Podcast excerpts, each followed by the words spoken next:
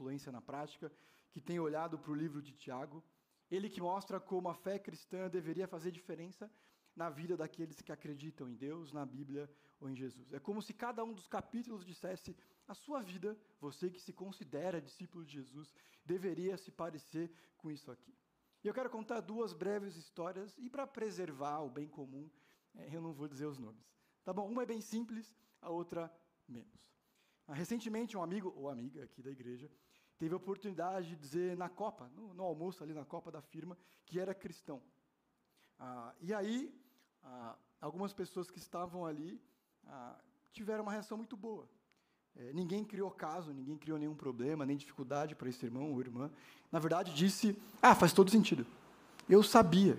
É por isso que você não fala tais coisas, não costuma se envolver com outras tantas. Ainda de forma bem humorada, um outro completou: Eu sabia que tinha uma coisa errada com você. Deixa eu te dizer, esse irmão ou irmã é alguém perfeitamente normal, em toda a sua glória, em todas as suas falhas. Um outro amigo da igreja, ou amiga, estava numa situação muito semelhante, também na firma, no cafezinho, é, meio de trabalho, e alguém disse, um segundo disse que era cristão por motivo da conversa. Aí um terceiro aproveitou o embalo e revelou-se, dizendo: Mas eu também sou crente. Prontamente, um gaiato olhou aquela situação, viu essa terceira revelação e disse, citação literal: Ué, quando você entra na igreja, não pega fogo? E aqui tem algumas coisas interessantes. Primeiro, ninguém pega fogo quando entra na igreja. Bem, não importa a sua fé, se você é a primeira vez, achando que é a última, não sabe o que está acontecendo, ninguém pega fogo, porque mesmo que você pegue e entre aqui, não é essa a questão. Se assim fosse, não sobraria ninguém, eu incluso. Tá bom? Segundo lugar, lugar de pecador é na igreja. Do mesmíssimo jeito que a academia é adequada por questão de saúde é, e de dificuldades, melhorar a forma que seja. A gente vem ou vai porque precisa. E terceiro, o foco aqui de Tiago, talvez, até quem nunca pisou numa igreja, mal sabe quem é Jesus, ouviu falar de João 3,16, viu um gasofilácio, sabe quem é o esmilinguido, reconhece que os chamados cristãos deveriam existir a partir de uma lógica e prática diferente. E dentre os vários assuntos que Tiago aborda no livro, hoje ele escolhe falar daquilo que talvez seja o mais universal de todos.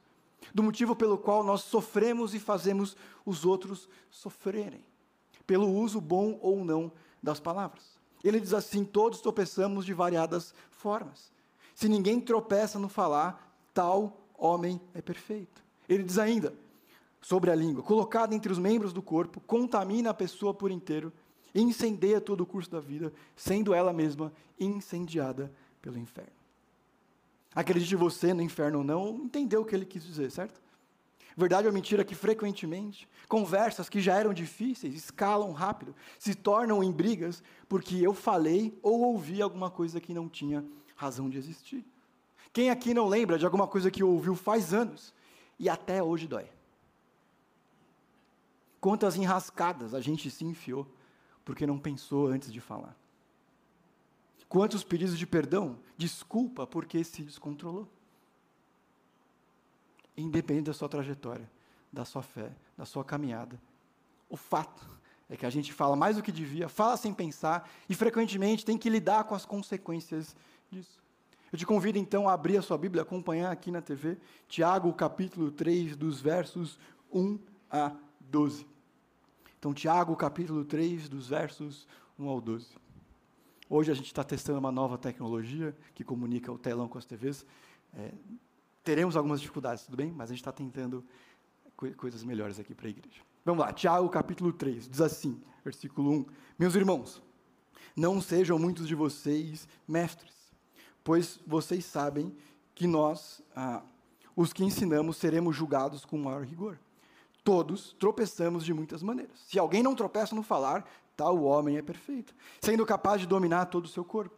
Quando colocamos freios na boca dos cavalos para que eles nos obedeçam, podemos controlar o animal todo. Tomem também como exemplo os navios. Embora sejam tão grandes e impelidos por fortes ventos, são dirigidos por um leme muito pequeno, conforme a vontade do piloto. Semelhantemente, a língua é um pequeno órgão do corpo, mas que se vangloria de grandes coisas. Vejam como é grande o bosque, incendiado por uma simples fagulha. Assim também é a língua. É um fogo, um mundo de iniquidade.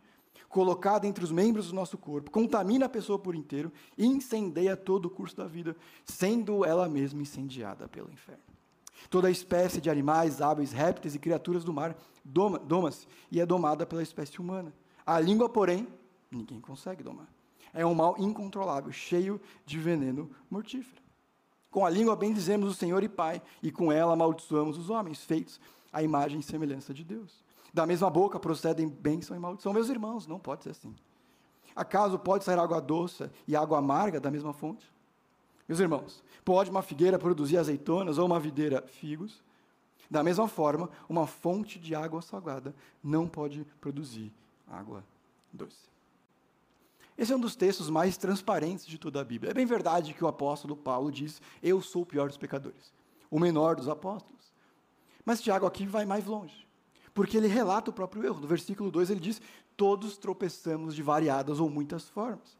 Se alguém não tropeça no falar, tal homem é perfeito. Alguém discorda disso? Alguém não erra falando? Ou seja, ele sabe muito bem, por experiência própria, o que significa falar sem pensar dizer em verdade, espalhar fofoca, falar mais do que devia, responder de forma grosseira, entre tantas outras coisas ruins. No entanto, o ponto de Tiago aqui não é só avisar e deixar por isso mesmo. O apelo dele, como a gente vai ver aqui, envolve sim discernir o tamanho do problema e também, pelo poder de Deus, ter uma vida, se não livre, mas que resiste ao mal e dá lugar ao bem, faz a vida florescer. A questão aqui é que as palavras têm o poder de nos fazer agentes do mal. Tiago, de 1, 3, do 1 ao 12, é um dos trechos mais longos to, de todo o Novo Testamento sobre o uso da língua. Mas ele, interessantemente, ele não começa falando sobre isso. No versículo 1, você viu, ele diz: Meus irmãos, não sejam muitos de vocês mestres. O ponto dele aqui é que tinha um grupo naquela igreja, naquela comunidade da fé, que buscava o status de professor, a posição de destaque, a autoridade natural de ser conhecido como mestre, mas não tinha as qualificações morais, o estilo de vida e talvez conhecimento suficiente.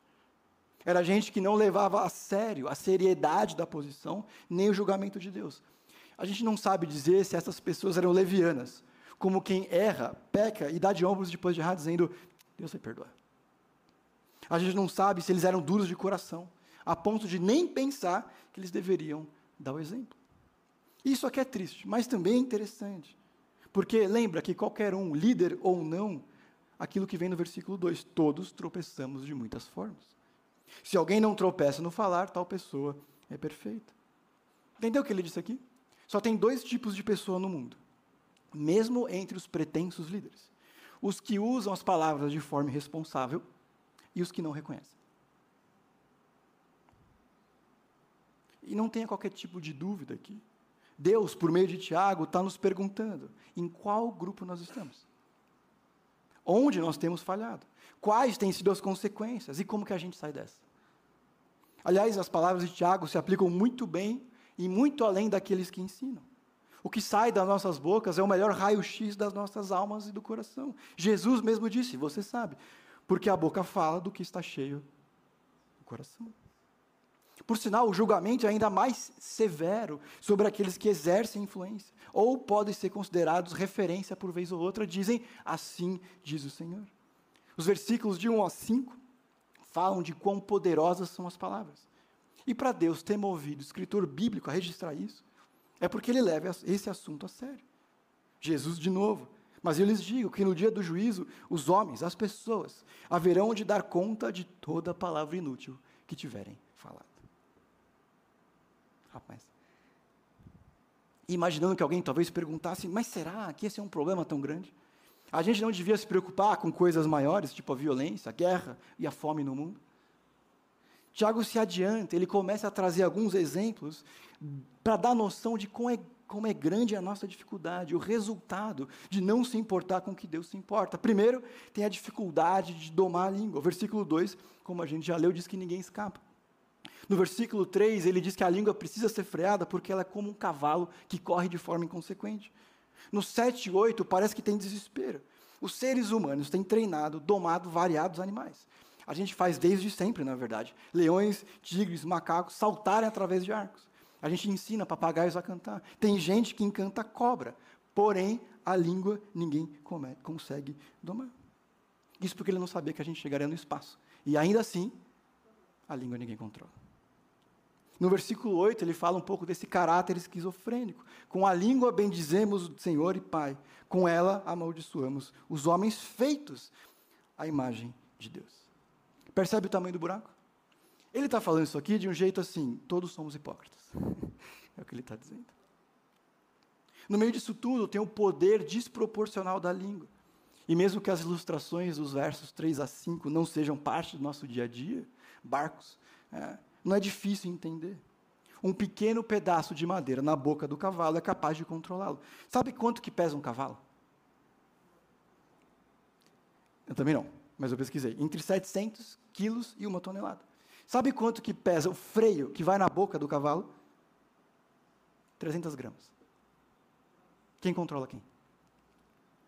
Mas uma curiosidade agrícola. Um cavalo é capaz de carregar 20% do seu peso total, ou seja, um cavalo de uma tonelada carrega 200 quilos. Mas ele é controlado por um objeto que pesa tanto quanto um livro de 200 páginas. No versículo 4 vem o exemplo do navio.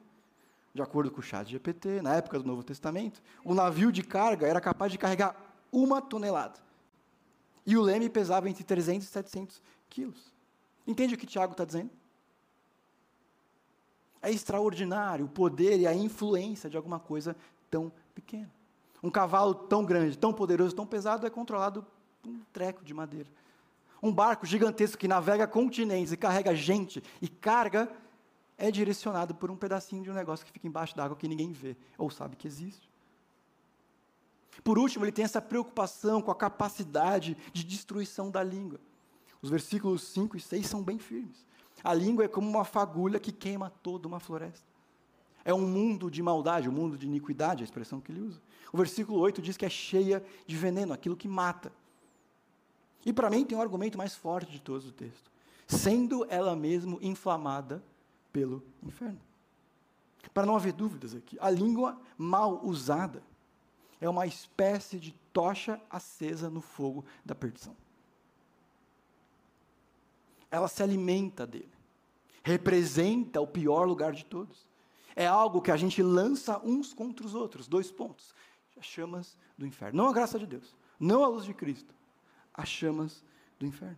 Eu não sei para você, mas para mim esse argumento aqui é bem forte e razoavelmente chocante. Tudo aqui parece caminhar na direção de demonstrar o quão poderosas, destrutivas, malignas são as palavras, muito mais do que a gente normalmente pensa. O ponto é que Deus leva esse assunto a sério. Leva cada palavra a sério. É a gente que não. Seja porque não percebe, não se importa, a humanidade, o mundo e nós mesmos nos destruímos de variadas formas por falar sem pensar ou intencionalmente usar, usar essa arma de destruição em massa que é portátil. E a gente vive nesse ciclo vicioso, destrutivo e maligno de fazer mal uns aos outros normalizar o reprovável e achar graça no que não deveria. Tiago apela de variadas formas, é, criativas até, inspirados, inspirado por Deus, para chamar a atenção para o problema da leviandade, da indiferença e da despreocupação com o que se fala. Não existe tal coisa como palavras ao vento. Esse é o resumo. Pergunta: por que, que Tiago, um dos líderes da igreja, por que Deus move o escritor bíblico a falar sobre isso? Porque ele não está escrevendo isso para pagãos, gente que não conhece a Deus, que não tem a mesma esperança que os chamados cristãos. Ele não está falando isso numa praça pública, para quem quisesse ouvir e se interessasse pelo assunto. Ele tem que fazer isso. Porque ele ouve gente que usa mal as palavras. Ele vê os problemas causados pela insensatez da língua. Ele sente na pele as consequências. E mesmo de longe, ele sabe que isso acontece em vários outros lugares. E aí ele diz: se alguém não tropeça no falar, tal homem é perfeito. E no final do dia, não existe ninguém perfeito, certo? Ele é bem educado, é verdade, mas o que ele está dizendo é: todos erramos. Todos somos hipócritas. Todos desperdiçamos oportunidades de ser sábio no falar. E quando a gente faz isso, ele se inclui, interessantemente, ele diz: lançamos sobre uns aos outros as chamas do inferno. Isso não ficou lá atrás, na época do Novo Testamento. A gente continua a sofrer e fazer sofrer com as nossas palavras. A língua permite uma autópsia do coração e da alma de qualquer um. É mais ou menos quando você chegava, mais quando criança, no médico ele pedia para colocar a língua para fora. Porque olhando, ele sabia por onde começar. Pelo que se ouve de alguém, é possível saber quão perto ou longe determinada pessoa está de Deus. É porque na prática eu ligo muito pouco para o juízo de Deus, ah, que eu normalizo o que ele reprova. O que frequentemente significa falar sem pensar, passar vergonha, machucar pessoas. Essa relação de autoenvenenamento do que sai de dentro me contamina, me faz parecer cada vez mais parecido não com a incomparável bondade de Deus, mas com o mal que sai de mim e encontra eco no mundo. Então, porque eu sinto que está tudo bem, porque eu sou assim mesmo, porque esse é o meu jeito de falar, é assim que a gente fala em casa ou no trabalho, porque eu tenho orgulho de mim ou de quem fala mesmo. Parece que existe mérito em ser falastrão, grosseiro e maldoso. Um cara que eu gosto muito, o Russell Moore, diz assim: O que parece popular nesse momento não é tanto o evangelho da prosperidade, mas o evangelho da depravação. Nesse evangelho da depravação, os apelos ao caráter ou normas morais são recebidos não com a declaração de eu sou inocente, eu não errei, ou, mas com ah, é, rejeições do tipo, seja realista, é assim mesmo. Se toca, é assim que funciona. Esse evangelho atrai. Não importa se você o adota abertamente, com alegria pela crueldade ou vulgaridade, ou se faz de forma mais, forma mais discreta. Ela o leva ao tipo de cinismo e niilismo predatório. Com o tempo, você dará de ombros para o mal, porque ele é útil. E isso o mudará com o tempo. Eugene Peterson escreveu que o principal desafio para o líder cristão é assumir responsabilidade não apenas pelos objetivos, mas também pelos meios e métodos, pelos quais orientamos as pessoas a buscar esses objetivos. As três tentações de Jesus pelo diabo tinham a ver com meios e métodos. Cada um dos objetivos do diabo era excelente. Percebe o que ele está dizendo aqui? Que quando eventualmente nós somos confrontados pela palavra de Deus por outra pessoa, não me parece que você está sendo sábio. Ao invés da gente dizer, sim, não, eu tenho razão, não tenho razão, estou certo, estou errado, a gente diz, é assim mesmo. Em que há mérito em ser insensato não falar, porque é uma questão de honestidade. É preciso ser firme. Não se engane.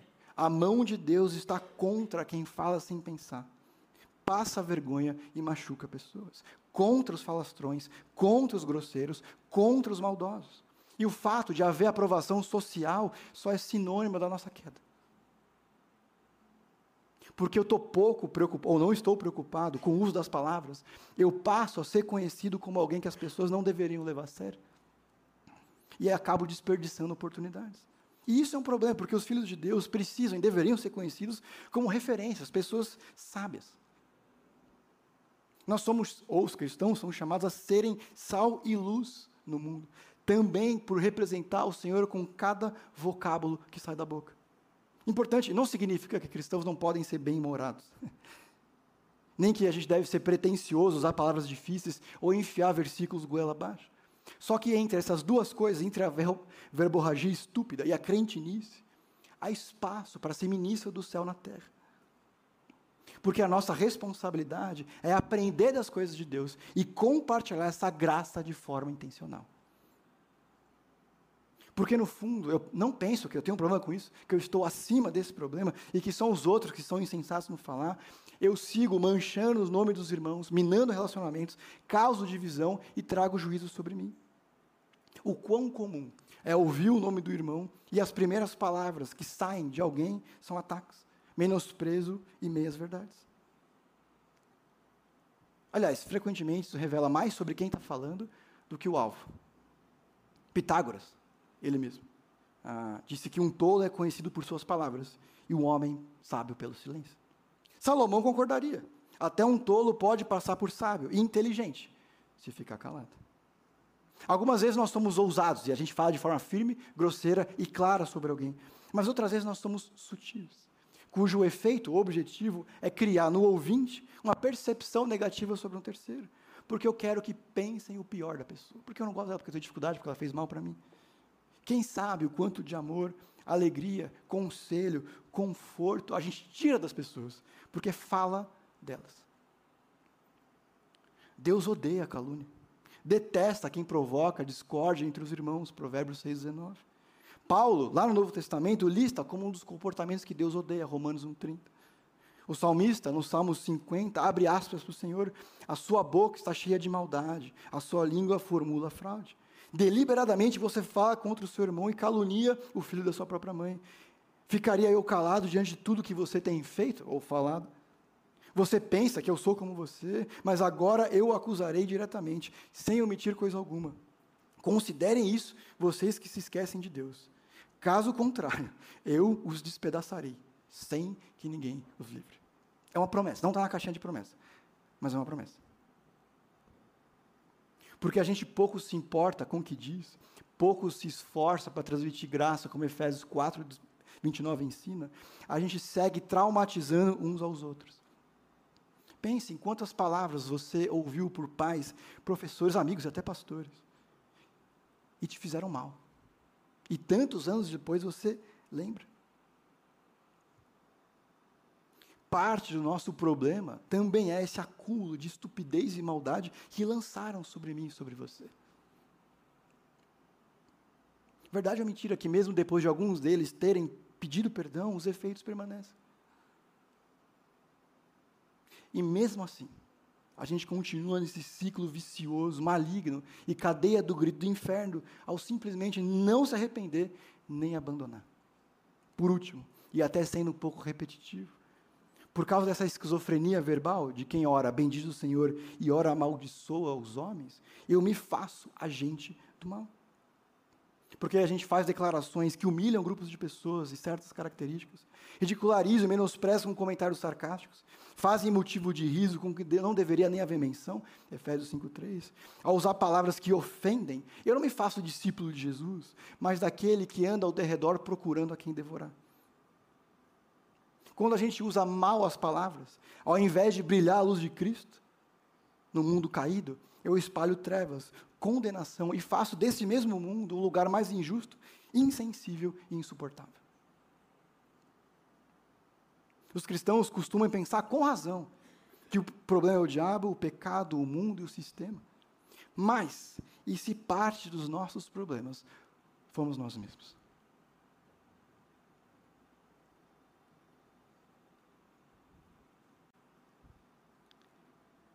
A parte boa é que tem jeito. E é por isso que Deus, por meio de Tiago, é bastante claro. Ele é firme no que não está bom. Ao mesmo tempo que ele é paciente ao dar boas direções e libertar desse mal tão presente. Existem pelo menos dois movimentos, desculpa aqui no texto, que são esperados, encorajados e capacitados que os filhos de Deus deveriam olhar. Primeiro, Deus nos faz conscientes do desafio, e é por isso que ele dá tanto exemplo para que a gente perceba o, o, tamanho do problema, a existência dele, e ele nos capacita a mudança de vida. Versículo 1 ele diz: Meus irmãos, não sejam muitos de vocês. Versículo 10 ele diz: Meus irmãos, não pode ser assim. Versículo 12 ele diz: Meus irmãos, pode uma figueira. Por que, que ele repete três vezes, meus irmãos? Por que, que ele tem esse cuidado? Apesar de estar sendo bem firme aqui no texto, ele faz essa questão de introduzir e repetir várias vezes, meus irmãos, que, que ele quer transmitir com esse tom, com essa ideia. Perceba que ele tem um tom bastante pastoral, de quem se importa com quem ouve. Ele não é alguém que está olhando de cima para baixo falando, vocês. Não. Ele diz, nós falhamos de variadas formas. Meus irmãos, meus irmãos, meus irmãos. Ele sabe o tamanho do desafio. O que ele está fazendo? Ele começa fazendo por por causa de Deus, basicamente.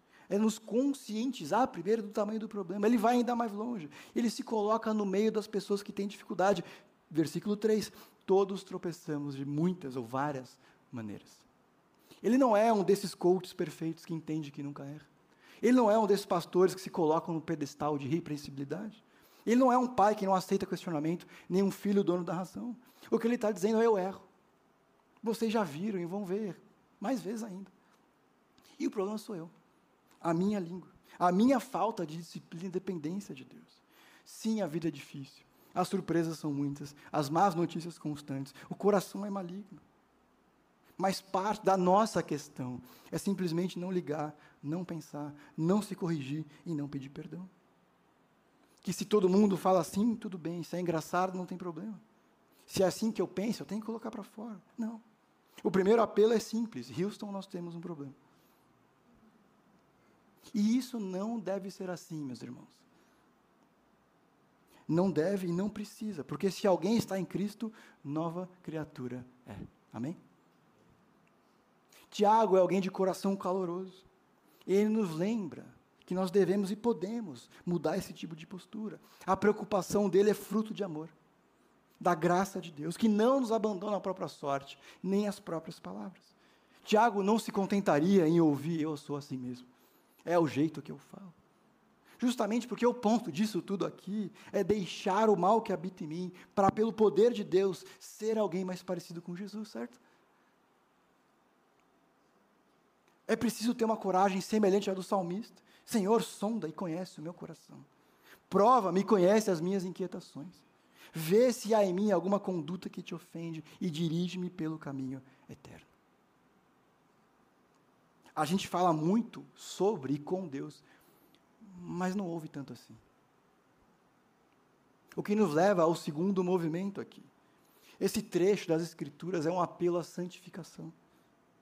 Por reconhecer o erro e crescer em graça e conhecimento. Santificação é esse processo de longo prazo. De toda essa vida que a gente tiver desse lado da eternidade. De que Deus nos faz mais parecidos com Jesus e com Ele mesmo. Significa que Ele não nos quer apenas libertos do poder do mal, como a gente já foi, aqueles que creem em Jesus, mas os efeitos dele também.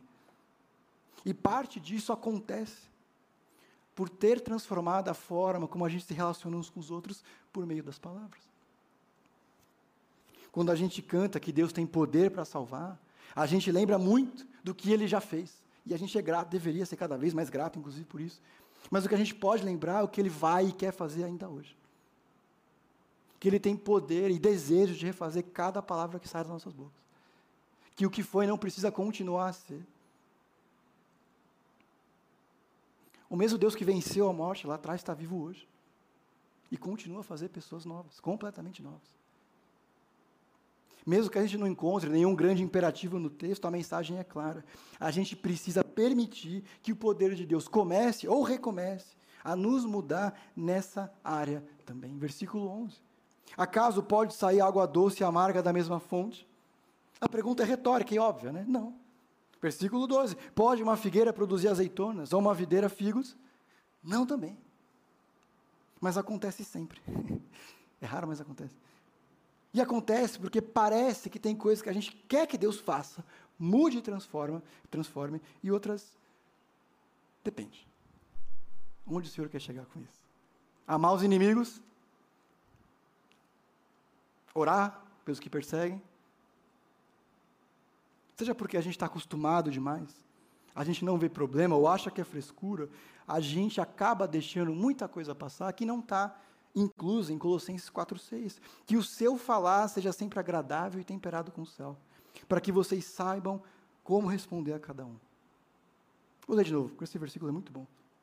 Que o seu falar seja sempre agradável e temperado com sal para que saibam como responder a cada um. A santificação, como qualquer outra coisa na área das nossas vidas, acontece nessa dupla dimensão: colocar de lado o que é mal e adotar aquilo que é bom. Dallas Willard, um escritor cristão, diz que o contrário de graça é merecimento, não esforço. Tiago está nos chamando a atenção para esse problema. Deus move Tiago para chamar a atenção para esse problema, porque ele quer que a gente se atente mas que a gente abandone, reconheça aquilo que é mal, peça ao Senhor forças para isso, porque sozinhos a gente não vai a lugar nenhum. E adote aquilo que é bom, que é, por exemplo, agradável no falar. Que não significa não exortar os irmãos, encontrar boas direções e apontar equívocos. Significa que mesmo quando fizermos isso, deve ser pela graça de Deus. Na prática, muitos cristãos caem na armadilha de descansar na certeza da salvação e dão de ombros para quase todo o resto então eu não faço mais tais coisas, então está tudo bem, eu posso descansar. Eu já não sou mais tão mal assim, então está tudo bem.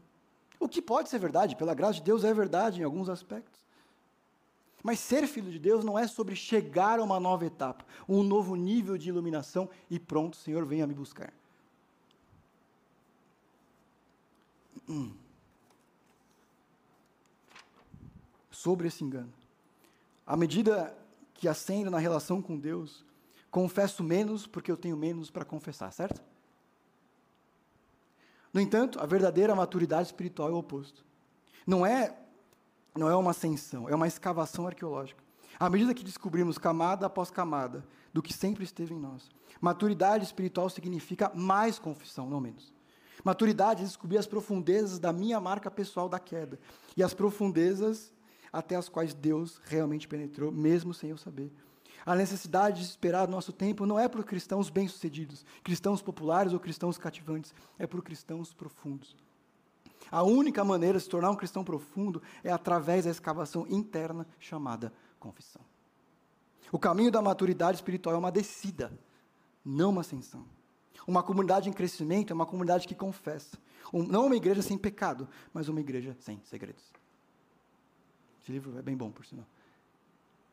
O objetivo não é chegar numa etapa em que eu não preciso nem de igreja e nem de Deus.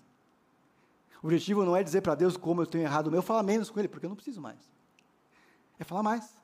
É pela graça e poder dele descobrir outras áreas que não são novas, mas por causa da dureza do meu coração, parecem novas em que eu descubro que não está tudo bem. E talvez para eu e você, que já estamos há alguns anos em alguma comunidade da fé, que já entendemos muito bem o que Jesus fez na cruz, que Ele há de voltar um dia e que nós viveremos com Ele na eternidade, é descobrir o que Ele quer fazer hoje. Áreas que a gente nunca pensou que eram problema, mas que talvez sejam. Porque, como o Tiago disse, se ninguém falha no falar, tal homem é perfeito. E se eu creio que ninguém é perfeito, Deus nos convida a transmitir amor e graça com palavras.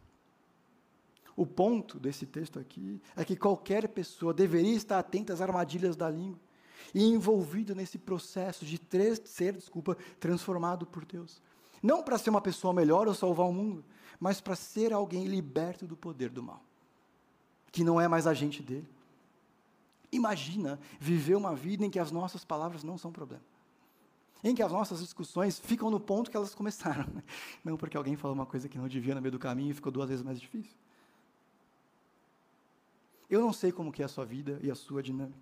No entanto, uma parte considerável dos meus problemas com as pessoas que eu convivo são resultado da minha falta de sabedoria no falar.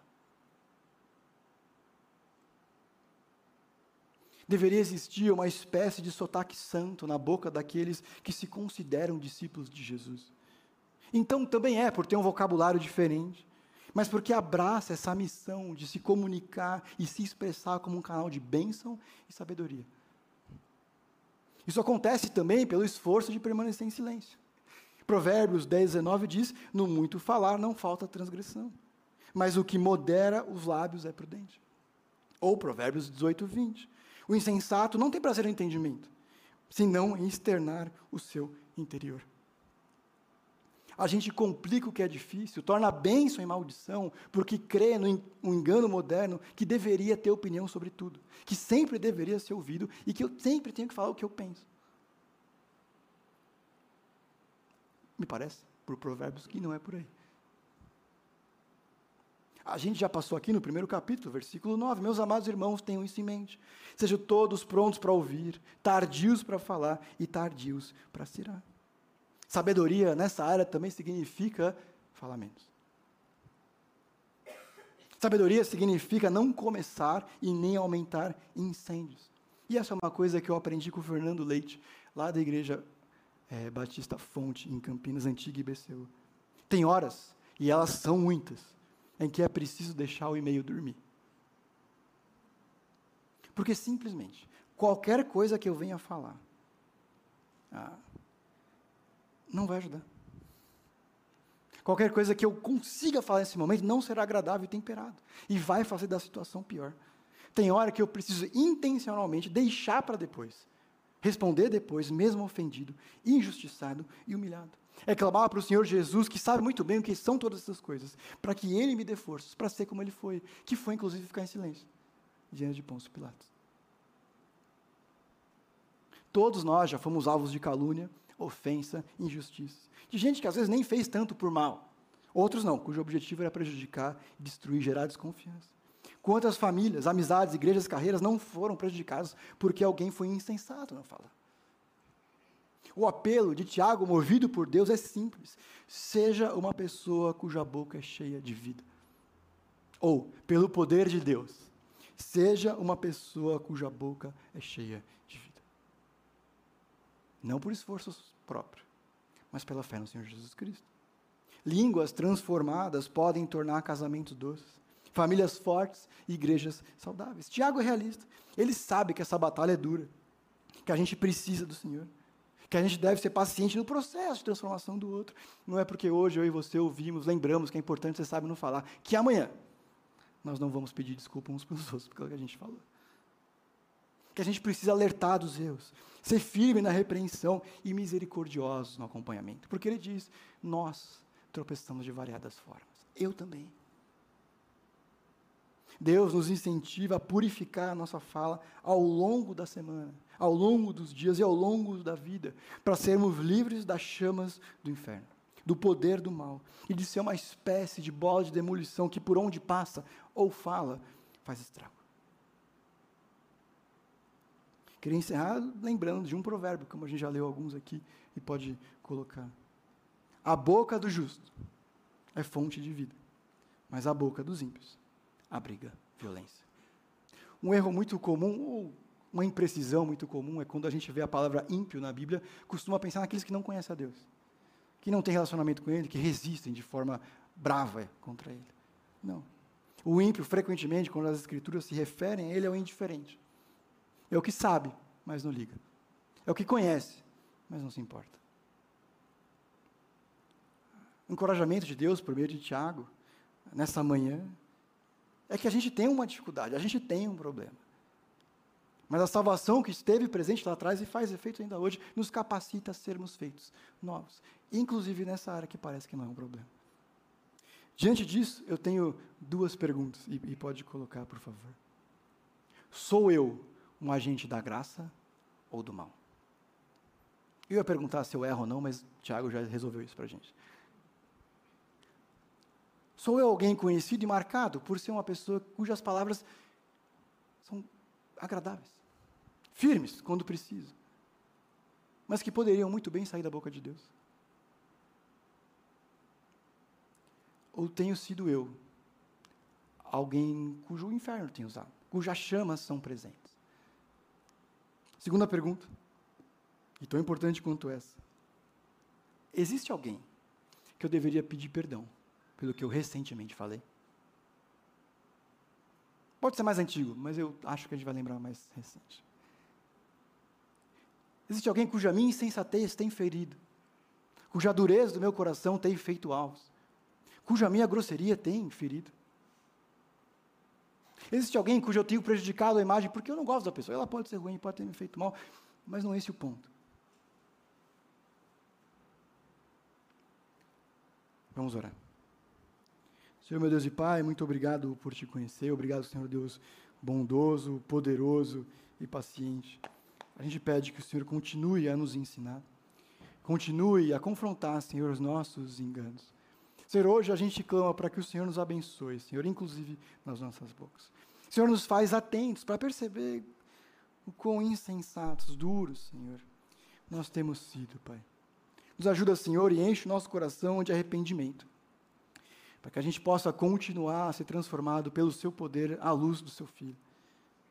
Senhor, nos traga à mente, Senhor, pessoas as quais nós temos feito como alvo, prejudicado, Senhor, a imagem, feito de vítima, Senhor, por causa da nossa insensatez. Senhor, não permita que a gente caia apenas na tristeza de reconhecer o erro, e não fazer nada a partir disso. O mesmo Deus que escolhe, sustenta e capacita, a gente clama pelo seu poder, pela sua força, Senhor, para que a gente possa, todos nós, tenhamos bocas cheias de vida, Senhor. Que possamos